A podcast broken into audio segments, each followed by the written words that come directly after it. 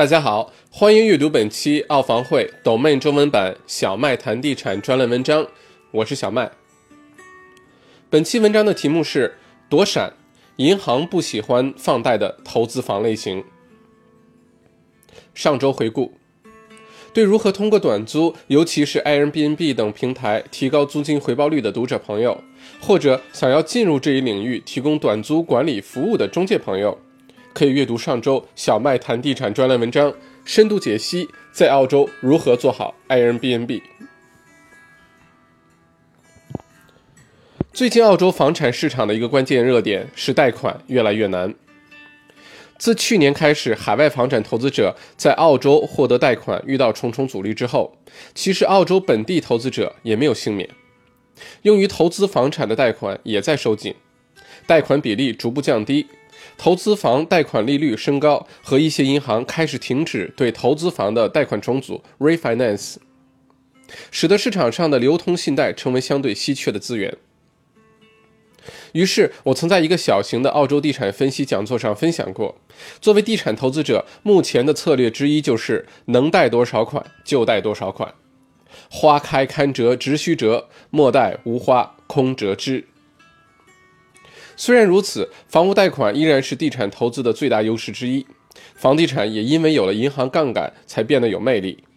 大家在开始澳洲房产投资之旅的第一站是了解自己的贷款能力。我之前写过一篇文章《澳洲式合伙人》，中有提到，每个房产投资者都应该有一个靠得住的贷款经济做队友。不少读者朋友通过微信问我一些选房子的问题，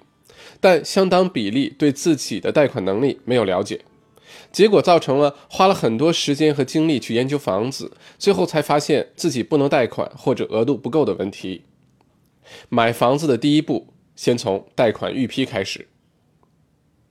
贷款预批是买房前可以通过贷款经纪或者银行贷款经理先了解一下自己的贷款能达到多少额度，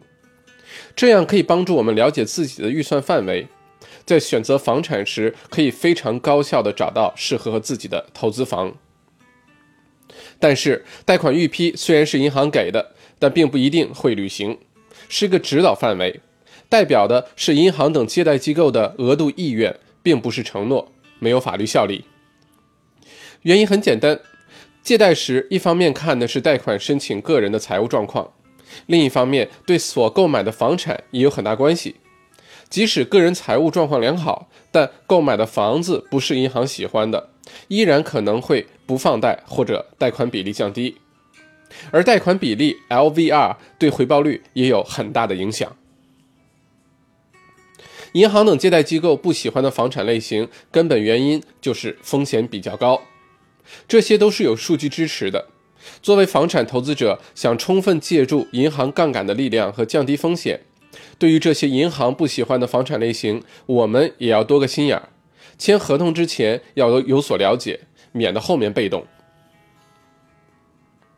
此类房产通常被称为特殊抵押物，英文是 specialized securities。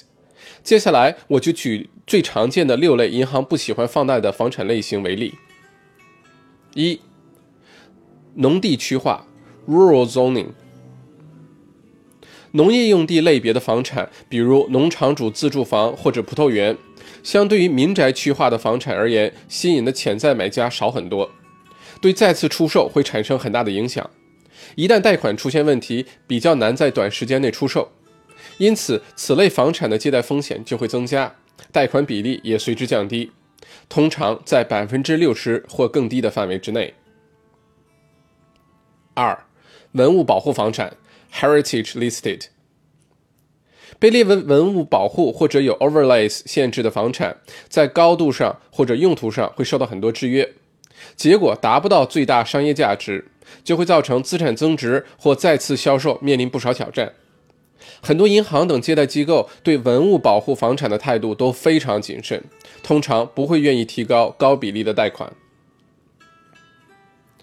三、酒店、旅馆转住宅 （Hotel Motel Conventions）。酒店、旅馆转变为住宅也是一个高风险类别，虽然有很多成功的案例，在重建改建时的选择也很多，但里面也常常埋伏着巨大的风险。改建不成功的话，会很难卖掉或出租，对资产增值造成很大影响。银行对此类的贷款也很谨慎。四、公司股份 （company share） 在澳洲，通过公司形式购买或投资房产很常见。公司拥有一整栋楼或一片联排别墅，每一套单独的房产被视为股份。投资者拥有的不是某一套房产的产权，而是公司的股份间接拥有产权。优点是比拥有单一房产风险会降低很多，但缺点是银行会认为一旦发生问题，追讨股东的股份要比追讨一套房子的产权复杂的多，法律成本也高很多，所以就不太喜欢对这种形式放贷。五，养老房产 （retirement village）。虽然澳洲最有消费能力的一代正进入老龄化，这个市场也在迅速扩大，但收获最大的往往是养老房产的开发商，而非购房者本人。此类房产的资产增值能力都相对较弱，也不是银行等借贷机构喜好的房产类型。六，小型公寓 （small apartments）。对于公寓而言，如果总面积小于五十平方米，对于银行来说是个高风险借贷类别，很多借贷机构对公寓最小的面积都有要求，如果小于五十平方米，就会提高定金额度和降低贷款比例。或许你可以多放些定金进去获得贷款，但下一个买家就未必能做到，对再次出售的价格等都会造成负面影响。所以投资公寓的时候，不要买五十平方米以下的小户型。以上是六类常见的不受借贷机构欢迎的房产类型。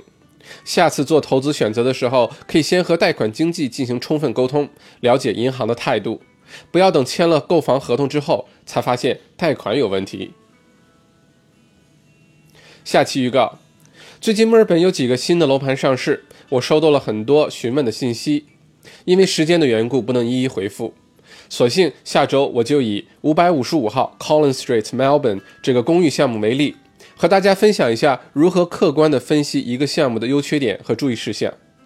在做决定前做到心里有数。这里声明一下，我从不收取任何开发商和中介以任何形式的佣金来让我写软软文，以保证我文章的中立和客观。谢谢大家的理解。